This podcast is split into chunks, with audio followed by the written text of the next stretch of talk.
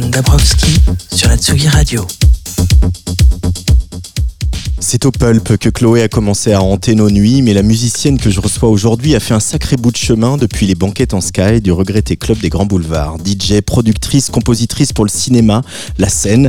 Elle a signé le dernier habillage sonore de France Culture, exploré en son les archives des surréalistes et dirige un label Lumière Noire où elle invite celles et ceux qui, comme elle, explorent un entre-deux fascinant entre la musique de club et des sonorités plus aventureuses. Adoubée par des labels prestigieux comme Live at Robert Johnson, B-Pitch Control, Permanent Vacation, pour ne citer que cela, Chloé rencontre en 2017 la percussionniste classique Vassilena Serafimova autour de la musique de Steve Reich. Depuis, elles ne se sont plus quittées et emmènent leur dialogue captivant entre marimba et texture électronique un petit peu partout, du studio Venezia de Xavier Veillant pour la Biennale de Venise aux scènes de nombreux festivals. Il y a bientôt un an, un album est né de cette collaboration, un album qui s'appelle Sequenza, alors qu'elle vient de publier un EP sur le label néerlandais DGTL et avant une nuit lumière noire au 104 à deux pas d'ici, Chloé est l'invitée de Place des Fêtes en direct de la Folie L1 du Parc de la Villette et sur tsugiradio.fr.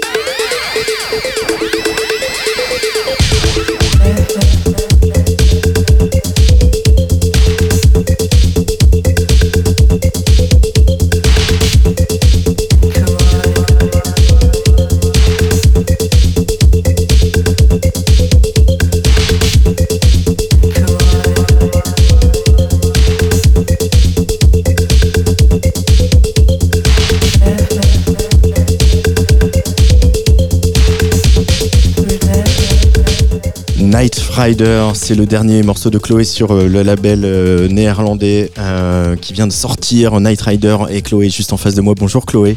Bonjour Antoine. Bienvenue sur la Tsuga Radio. Merci. Night Merci Rider.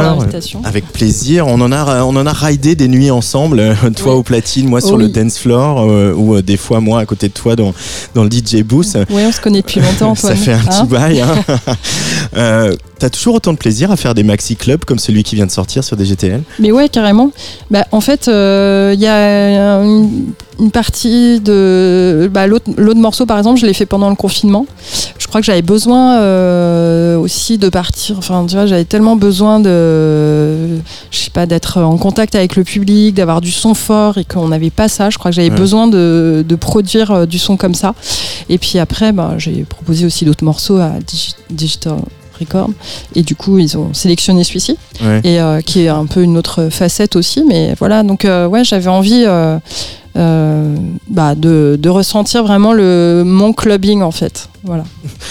Comment euh, elle a évolué te- ta musique de club, ou en tout cas ton rapport à la musique que tu produis pour les clubs euh, en, en 20 ans euh, Est-ce que toutes ces expériences, ces musiques pour l'image, pour la scène, la rencontre avec Vassilena, etc., comment tout ça, ça vient se mêler là, dans un morceau comme celui qu'on vient d'entendre?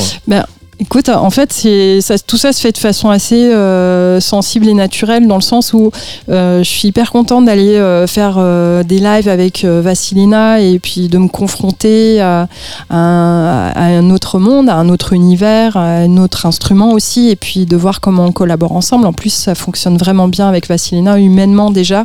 Il y a eu vraiment un vrai coup de foudre amical. Et puis aussi, elle, elle-même aussi, elle a dû s'adapter aussi à mon univers, à ma façon de travailler, tout ça. Mm. Donc, euh, donc c'est, c'est, c'est, c'est, c'est chouette à chaque fois de, de- d'être confronté à d'autres, euh, d'autres mondes, d'autres univers et de voir ce qu'on peut en faire. Et c'est vrai qu'à un moment donné, j'aime bien aussi faire euh, des morceaux club comme ça parce qu'en fait, euh, je demande rien à personne. je fais tout ce que je veux, comme je veux. et voilà. Donc, euh, j'ai besoin. C'est une manière peut-être un peu de me recentrer à un moment donné.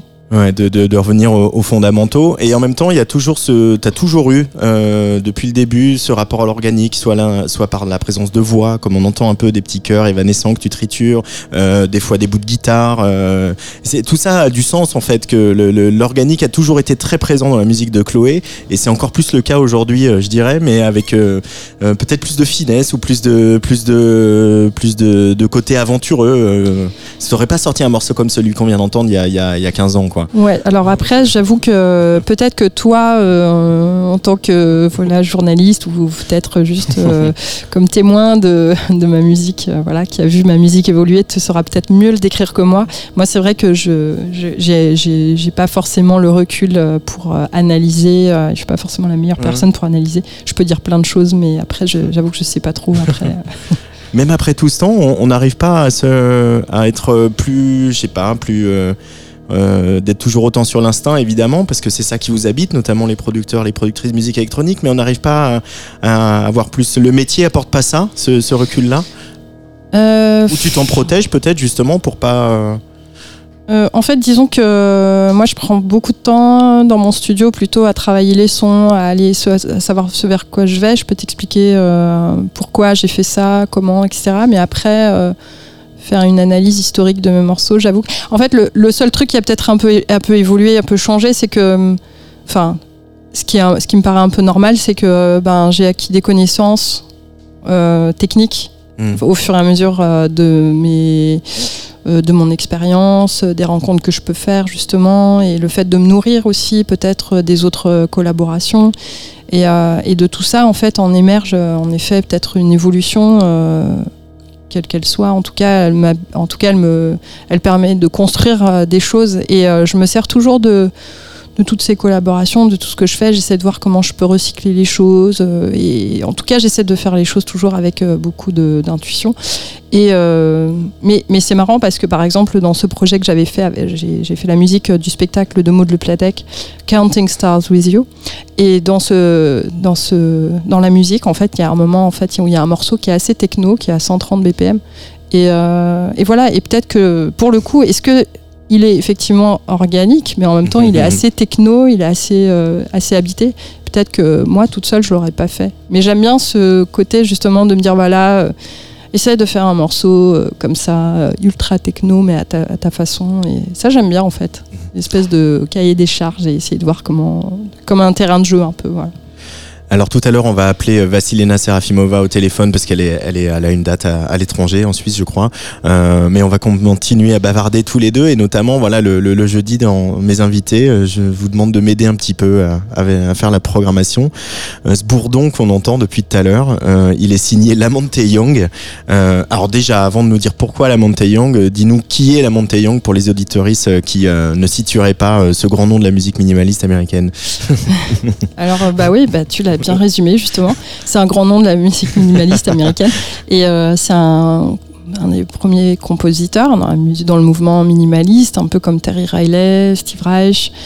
Et euh, bah, la Young, elle a, cette particularité euh, d'avoir été enfin d'avoir créé vraiment ce son de drone perpétuel qui qui n'évolue pas vraiment et qui est caractéristique vraiment de, de la montée Young, où on est vraiment en immersion. Pour moi, c'est un peu euh, ce qu'on peut faire, nous, en musique électronique, un peu dans l'ambiante, euh, à rechercher justement des espèces d'atmosphères comme ça, mmh. euh, juste sur des sons comme ça, ultra minimalistes. Et voilà, j'étais contente que d'avoir cette liberté de pouvoir choisir des morceaux comme tu me l'as proposé. Et donc, voilà, je trouvais que c'était bien d'en parler. Il y, a une dimension aussi psychédélique, peut-être plus chez Lamont Young que chez d'autres euh, compositeurs américains de l'époque. Euh, le psychédélisme, c'est quelque chose qui, avec, lequel tu joues aussi euh, dans tes compositions, ton rapport à la musique. Tu parlais d'ambient à l'instant. Ben, disons que dans la musique électronique, c'est ce que je recherche. Je crois que c'est ce que je recherche tout court, même dans ma vie, en fait, cette forme de psychédélisme pour un peu peut-être s'oublier un peu, peut-être aller chercher d'autres choses ailleurs et Enfin, pour moi, c'est des expériences mentales en fait. Pour moi, la musique électronique, c'est justement euh, partir, euh, s'évader. Et je m'en suis encore plus euh, rendu compte, même si je le savais pendant la pendant le confinement en fait, où c'est important justement d'avoir ces ressentis où on est tous ensemble dans un lieu. Ouais, il y a un moment un peu mystique presque en fait. Et je trouve que dans quel que soit le tempo finalement, que le tempo soit club ou, euh, ou hyper lent comme ça, je trouve que c'est pour moi ça rejoint un peu la même chose justement cette forme de psychédélisme. Allez, on en écoute une petite bouffée de psychédélisme. Lamonte Young sur la Tsugi Radio, The Tortoise, His Dream and Journeys.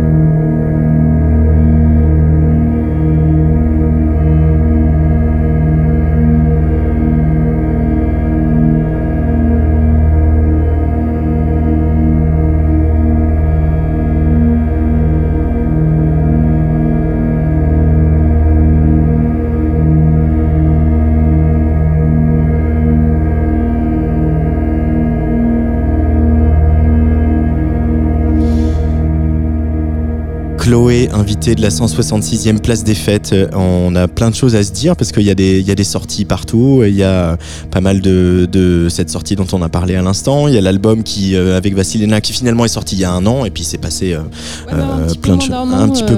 C'était au mois de juillet, je crois. C'était sorti en octobre. En octobre, ah oui. Euh, J'étais resté sur le mois de juillet, mais comme le, voilà, les plannings ont beaucoup bougé, on le sait. Euh, on va écouter un deuxième choix de Chloé, euh, à un moment euh, important. Euh, je sais que sais qu'on partage ça euh, tous les deux. On partage le goût pour, pour ce groupe.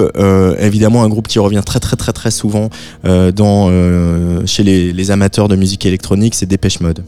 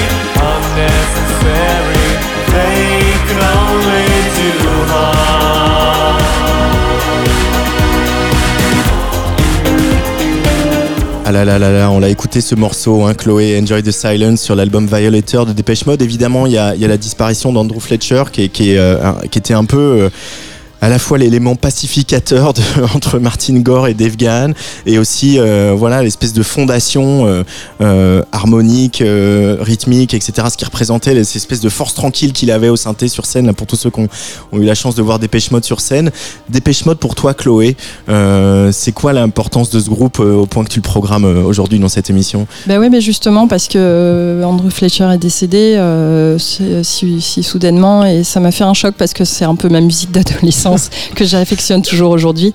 Et c'est un peu mes débuts aussi. euh, voilà, c'est ces groupes un peu de ouais de, de synthé, euh, voilà, des synthés que j'affectionne tant et dont je me sers aussi dans mes dans mes morceaux. Et c'est des morceaux qui m'emportent toujours autant et que j'adore. Et justement j'ai vu Dépêche Mode comme tu disais en concert. Et c'était euh, un des meilleurs concerts que tellement. C'était fou et c'est c'est vraiment euh, c'était ultra ultra ultra beau. Et en plus ils sont venus quand même beaucoup de fois jouer en France Ils ont voilà. une, très, une très forte relation avec le public Ah, français. c'est- hein. ouais, Ouais. c'est fou. Et du coup, euh, voilà. Donc, euh, c'est un peu les débuts aussi, voilà, dans le sens où c'est cette, approche que j'ai eue au début avec euh, la musique plus industrielle, mais qui était un peu plus mainstream peut-être, ces groupes comme Soft Cell, et voilà, cette vague de musique qui est qui fait peut-être un peu le lien avec la musique électronique, celle Mhm. que j'aime en tout cas aujourd'hui, quoi.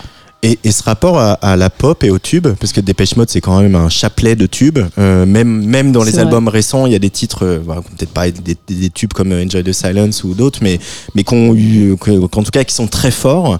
Euh, toi, euh, t'as quel rapport au tube et euh, voilà, t'en joues du Dépêche Mode par exemple dans les sets en fin de soirée, Ah en fin de nuit. J'en ai déjà joué plein de fois euh, dans mes sets à la aussi, fin.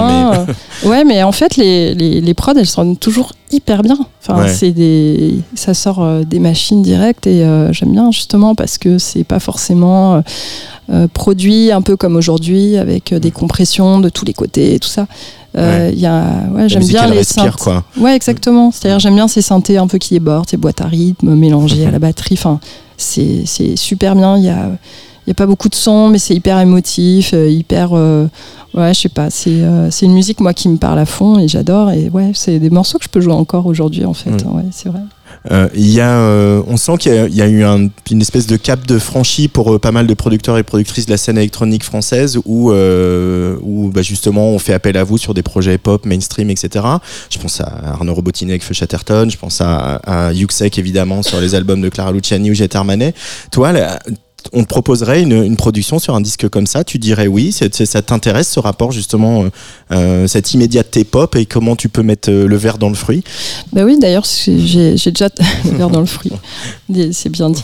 Euh, j'ai notamment travaillé. Bon là, pour le coup, c'est pas de la, c'est pas de la synthé pop, mais euh, sur le, pro- le dernier projet en date, c'était avec Yeli Yeli, où j'avais travaillé avec Pierce Faccini et Mhm. Yeli justement sur cette approche justement à venir rajouter un peu des textures électroniques et à travailler ensemble justement pour finaliser un morceau. Ouais, ça m'intéresse parce que la musique, euh, cette musique-là en tout cas m'a parlé, parce que humainement euh, c'était cool et donc euh, voilà. Donc je pense, enfin. Comme tu parlais tout à l'heure euh, du rapport au tube, bon, en l'occurrence avec Ellie, je sais pas si on a fait des tubes, et c'est pas forcément la Ça fait même des belles musique. chansons en tout cas. Exactement. Euh, moi, que ce soit tube ou pas tube, euh, ça, c'est pas un problème dans la mesure où ça m'émeut. Il y a des morceaux que j'adore toujours et que j'affectionne. Moi, je suis une enfant du top 50. hein. ça c'est dit. Euh, le morceau qui euh, s'affiche là maintenant sur le player de la Tsugi Radio, c'est un morceau de Suja Gutiérrez, sorti sur ton label Lumière Noire. Euh, et c'est euh, A Trap for Fools, remixé par Pletnef. Euh, Qu'est-ce qui. Déjà, Suja Gutiérrez, qui est venu ici mixer une fois hein, dans ce studio, on avait bavardé à, l'occasion de la sortie de l'album sur le label Lumière Noire, encore une fois. C'est un personnage fantasque, attachant, et un musicien assez fou qui verse aussi pas mal dans le psychédélisme. Tu peux nous décrire un peu votre relation artistique à tous les deux, Chloé? Bah, écoute, moi j'ai découvert Parce qu'il m'a envoyé des maquettes et c'était un moment donné où j'étais pas sûre de me lancer vraiment dans la dans l'aventure label. Et puis il m'a dit, euh, écoute, euh, moi j'attends euh, que tu fasses ton label et moi j'ai envie de le faire avec toi. Et du coup, ça, ça, fait partie de ces artistes. bah, qui, sont là depuis le début et avec qui voilà j'avais envie de continuer à avoir une relation j'adore j'adore Soutien mais j'adore aussi ce qu'il a aussi sur scène et et ce qui est quand on écoute l'album je trouve que c'est génial on sent qu'il est euh, euh, entre plein de choses plein de plein d'intuitions euh, musicales espèce de psychédélisme dont tu parles depuis tout à l'heure justement Ouais. on retrouve en effet vraiment ça, le psychédélisme un peu américain des années 70, mais en même temps la pop ou la techno. Enfin, il y a un truc euh, voilà, que moi j'aime bien. Et, et du coup, quand on l'entend sur scène, je trouve qu'il a un truc encore plus fou qui est encore plus fort et Mm. voilà j'aime bien avoir des surprises comme ça sur scène et je trouve ça fou et donc euh, ouais il est on a fait son album il est sorti malheureusement pendant le confinement donc ça fait partie de ces artistes il fait partie de ces artistes qui auraient dû tourner à fond euh, bah voilà il n'a pas pu tourner mais en tout cas là il rejoue pas mal et notamment il sera là le 10 juin à la soirée Lumière Noire Euh, C'est là, d'ailleurs la semaine prochaine au 104 à côté d'ici. On écoute Ouais. un peu Suja. Žmonės sureikšmina šitą žodį taip stipriai ir jeigu jie to nedarytų, tada jie būtų darnoj su savimi ir jeigu jie nebijotų pripažinti, kad myli, kad geri dalykai užauga mylint, tai e, pasaulis būtų daug fainesnis ir paprastesnis. Ir dar man atrodo, kad e, meilė neturi būti estinė, bet e, labai yra gerai,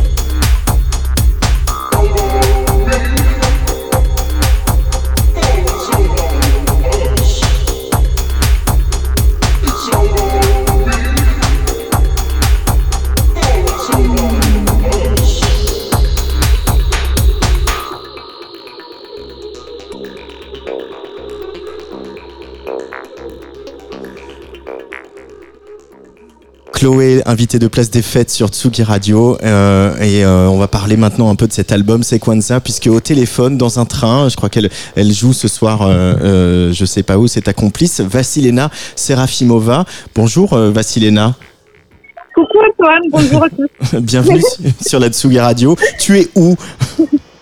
Alors, je suis entre deux voitures déjà pour ne pas déranger les gens, euh, entre Lausanne et Genève. voilà. Entre Lausanne et Genève. Donc tu as, la- tu, tu as cette vue imprenable sur le lac Léman. euh, Oui, en fait, j'ai la joie de faire cette, balade euh, une fois par mois parce qu'en fait, j'enseigne à la haute école ici, à. Lausanne. Donc, euh, voilà, chaque mois, j'arrive euh, par ici. voilà. Et donc, cette fois-ci, c'est spécial parce qu'on est avec vous. C'est un peu spécial. On, on va, on va, on va pas te monopoliser pendant tout ton voyage, mais euh, juste euh, revenir sur cet album Sequenza qui a, voilà, comme on le disait, un peu moins d'un an. Euh, Est-ce que quand vous vous êtes rencontrés en 2017, euh, pas de votre initiative, de l'initiative de, la bande de sourdes oreilles, tu imaginais tout ce parcours avec elle au sein du label, tous ces lives, etc., que ça durerait que cinq ans plus tard, on y serait encore? Écoute, c'est un peu comme dans la vie, on peut jamais savoir, si de temps en temps on appelle euh, des médiums qui vont nous dire qu'est-ce qui va se passer dans notre vie. Effectivement, je ne savais pas du tout que ça va nous amener euh, aussi loin cette histoire. Euh, après, pour être honnête, c'est quand même un- une rencontre qui était assez évidente entre entre Chloé et moi, musicalement et aussi humainement. Et donc, je pense que c'est dès cette première euh, performance qu'on a fait ensemble pour Sourd d'oreille qu'on a un peu presque toutes les deux qu'on a envie de continuer à, à travailler ensemble, à élaborer de nouvelles musiques, d'essayer de- d'aller plus loin. Après, évidemment, on ne savait pas qu'on va arriver jusqu'à cet album et tous les tournées qu'on a fait ensemble. Euh, Qu'est-ce qu'elle t'a apporté, Chloé? Qu'est-ce que travailler avec une productrice de musique électronique a apporté à la, à la musicienne que tu es, Vassilena Serafimova? Euh, alors, Attention, t'es sur, sur écoute, hein, Vassilena.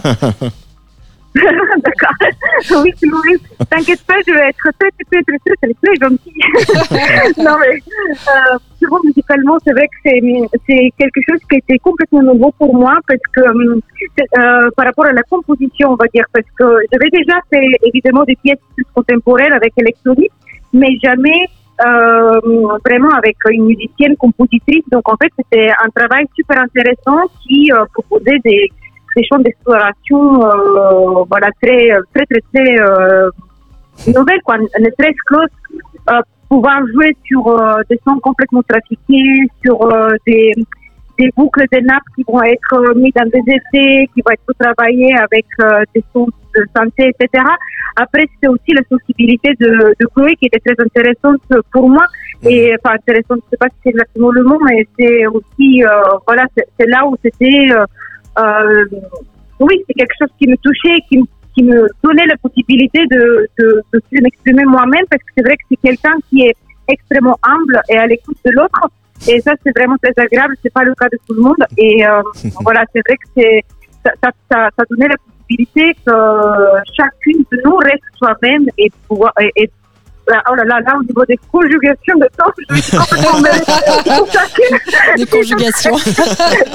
et voilà. Euh, mais en- voilà. en, Et, euh, en même temps, les filtres, les effets et tout ça, c'est déjà ce que tu pratiquais avec tes percussions, avec le marimba notamment. Tu faisais, du, tu te faisais déjà avant Chloé du marimba préparé, à mettre des papiers, des scotch dessus et des bouts de bois pour le faire sonner un peu différemment, non?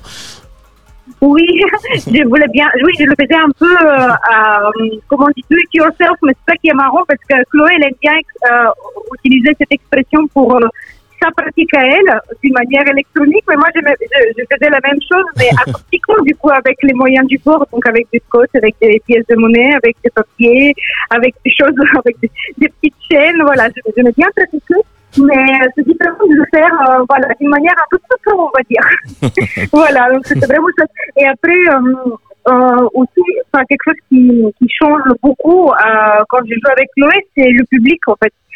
Ça veut dire que là, on va amener le marimba et les percussions euh, dans des jeux où normalement j'avais pas joué euh, avant. Peut-être que ça m'est arrivé une ou deux fois, mais pas du tout d'une manière euh, fréquente, récurrente. Mm. Et euh, du coup aussi, ce qui est intéressant, c'est que ce public-là qui suit Chloé, parce que c'est quand même une star il faut le dire. Euh, elle va venir aussi, euh, voilà, elle va venir aussi nous voir dans des, euh, à l'opéra ou dans des, sur les scènes nationales, euh, là où peut-être ils vont pas aller forcément euh, Ouais. naturellement. Et, et du coup, ça c'est super intéressant parce que ça mélange les scènes, euh, le public des, des scènes différentes. Ouais, ça Voilà. c'est ouais, et c'est vrai que du coup voir amener le marimba euh, dans une dans un club où il y a où il y a un, un dance floor et pas de gradin, ça c'est aussi c'est une expérience nouvelle. Ma Vassilena, on va te laisser arriver à, à- à destination et prendre ton voilà finir ce, ce voyage en train au bord du lac Léman.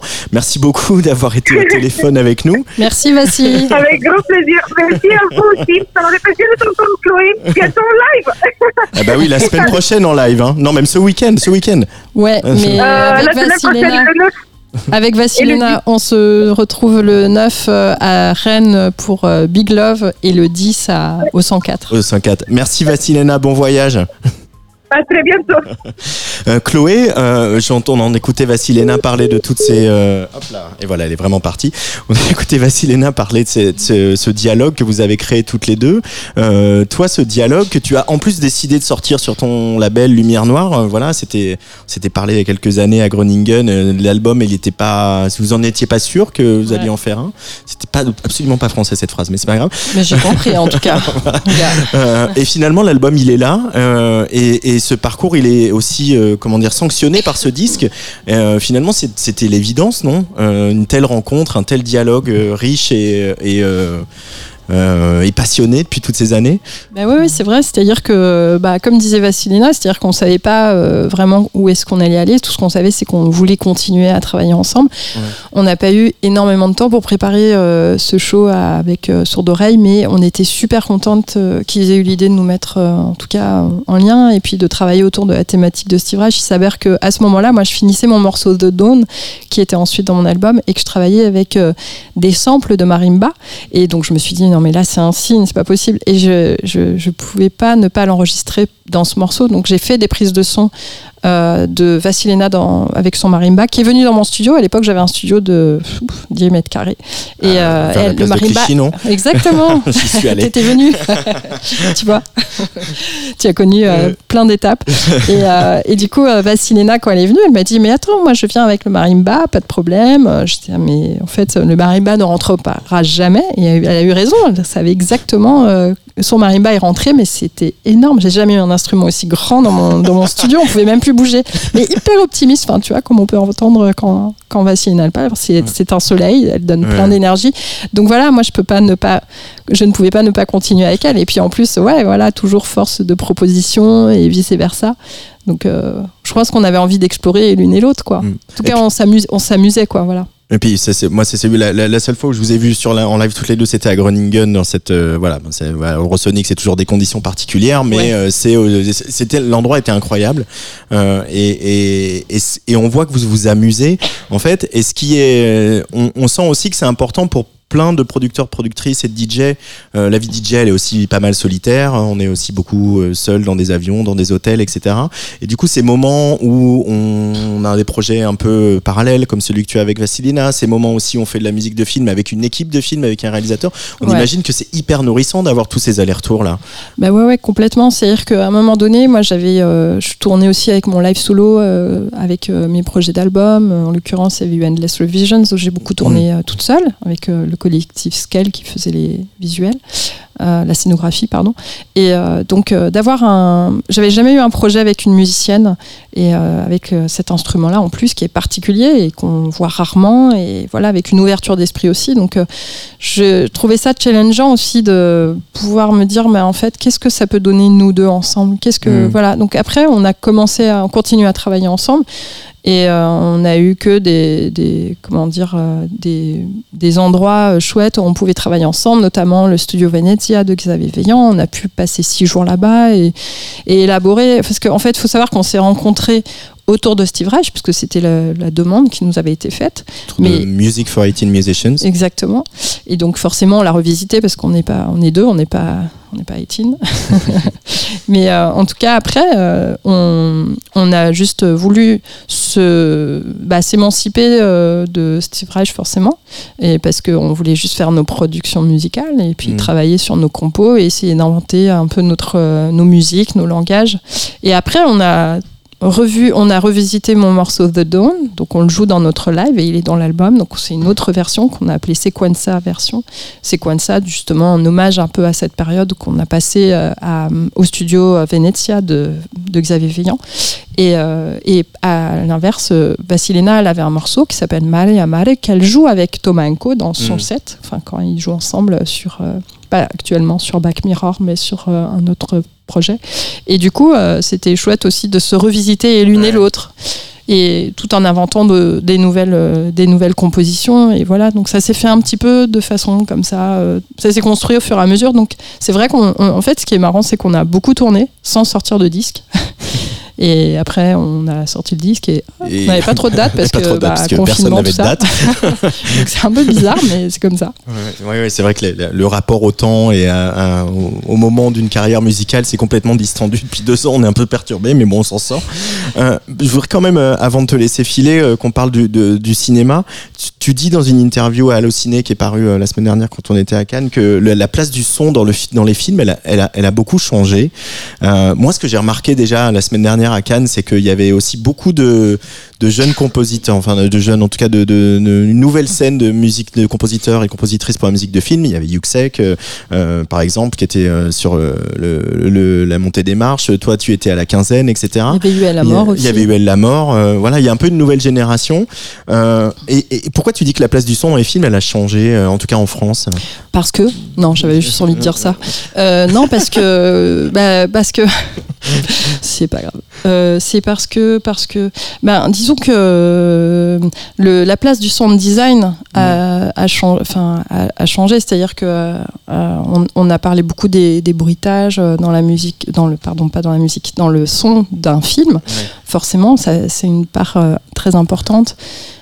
Euh, plus ou moins artistique, mais en tout cas, il y a des choix qui sont faits avec des bruiteurs qui sont très talentueux et tout. Et, euh, le sound design a pris de plus en plus de place euh, jusqu'à devenir vraiment, voilà, il y a vraiment des noms dans le, le sound design, des sound designers incroyables. Et euh, la musique électronique, peut-être, elle permet ça justement d'aller entre le sound design et, euh, et la musique, justement. Donc, euh, il y a une place très importante que la musique, électro- la musique électronique prend aujourd'hui dans Mhm. la musique de film. Et moi, je pense notamment à ces premiers films, justement, de Denis Villeneuve, où il, il accorde une place importante au sound design. Je pense à Sicario, par exemple. Euh, où son compositeur qui est malheureusement décédé euh, bah, il y a deux ans euh, Mhm. et malheureusement mais qui était un super euh, compositeur justement John Johnson euh, qui avait une dimension euh, comme ça euh, bah, très proche parfois de certains compositeurs de musique contemporaine comme Chelsea ou d'autres mais qui, a, qui, a, qui a apporté une dimension un peu cinématographique. Et je trouvais que dans, dans ces films justement il y avait toujours cette dimension un petit peu de sound design et Mm. super belle.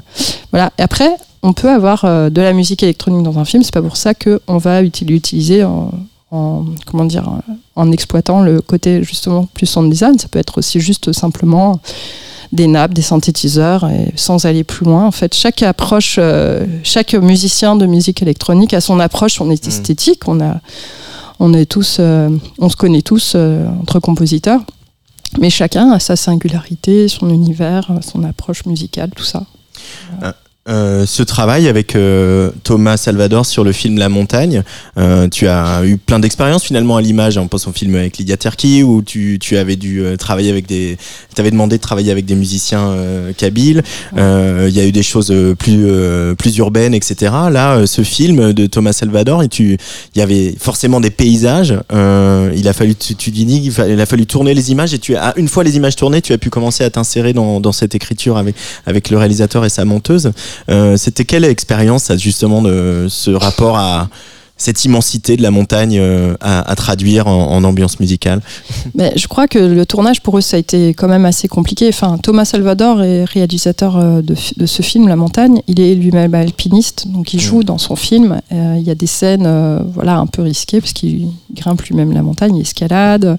Il a l'habitude de la montagne, il connaît, il connaît la montagne, mais ils ont quand même tourner à plus de 4000 mètres, euh, c'est des conditions assez hostiles. Il fallait trouver les bons moments où il faisait beau, euh, pas trop de vent, pas trop de tempête. Et euh, voilà, la montagne, elle a plein de, surprises comme ça, et donc il faut qu'il s'adapte.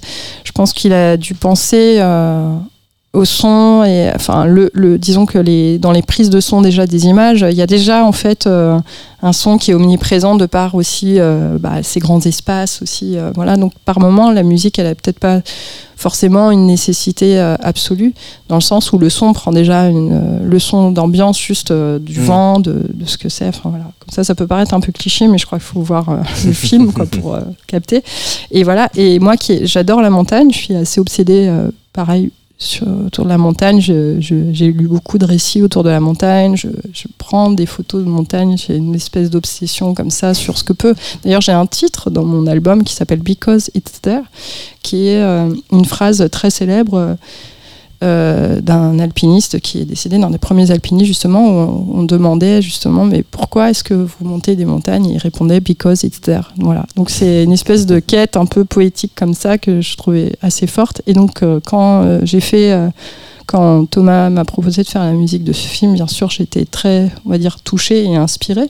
Et euh, je trouve que la musique, elle devait vraiment s'imprégner de déjà des paysages et tout. Enfin, c'est une œuvre collective. Là où, en fait, quand on fait des compos en personnel, euh, on, est, on peut s'imposer vraiment. Donc, je peux m'imposer, mais voilà, je suis au service euh, d'une œuvre collective et en l'occurrence d'une thématique euh, très, euh, très jolie. Et donc, j'étais très contente de faire cette musique. Avant de te laisser filer, euh, on va faire un petit point sur ce line-up de la Nuit Lumière Noire, qui est donc, euh, je le rappelle, euh, la semaine prochaine, le, le 10 juin, au 104, juste à côté d'ici. Euh, Il y, a, bah, il y a des gens dont on a déjà parlé, Basuja, Gutiérrez. Euh, Il y a aussi Destino, qui est le side project de, de Yuxek, euh, qui se permet, voilà, lui aussi dans le genre grand écart, de, voilà, de, de partir de son disco pour aller vers des choses plus sombres et plus expérimentales. Et notamment, on avait sorti son album aussi, euh, Destino, et c'était joué sur Tsugi Radio. Ah bah, super, je suis très contente de l'apprendre. Merci Antoine. Euh, c'est des morceaux justement qui sont issus de, euh, bah, de comment dire, euh, de de live qu'il a fait pendant le studio Venezia de Xavier Veillant et, et il a enregistré plein de choses un peu comme ça expérimentales mais qui bougeaient Mm. qui et donc euh, et- et bizarrement, il nous l'a proposé.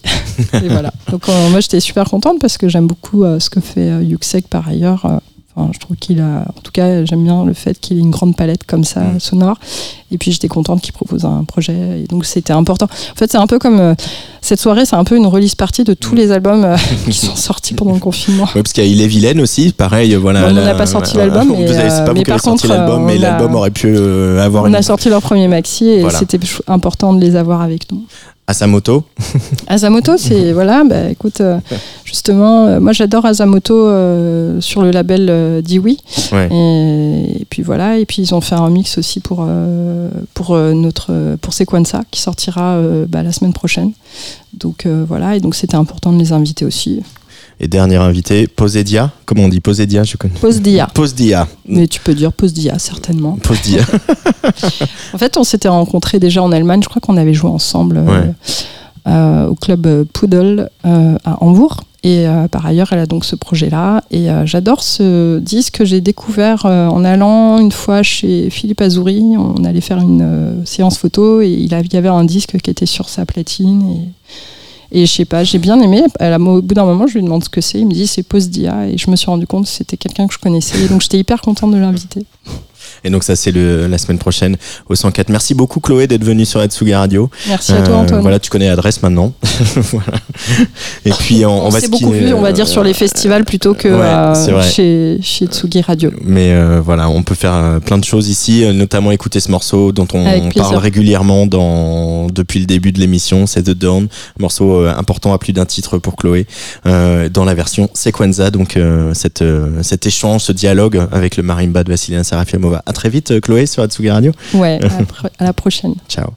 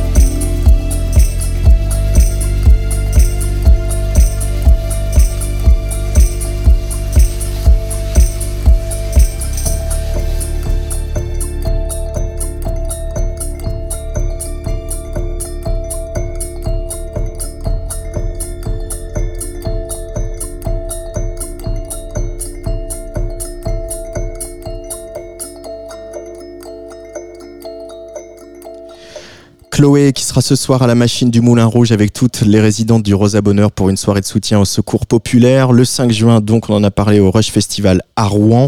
Le 9, le Big Love Festival à Rennes où elle va retrouver donc Vassilena Serafimova. Et puis donc euh, cette nuit Lumière Noire le 10 juin au 104 juste à côté d'ici avec Destino, Asamoto, Il est Vilaine, Suja Guterres et Posdia. Euh, et puis bien sûr euh, Vassilena Serafimova et Chloé qui donneront euh, le live Sequenza. Vous écoutez Tsugi Radio, il est 17h54.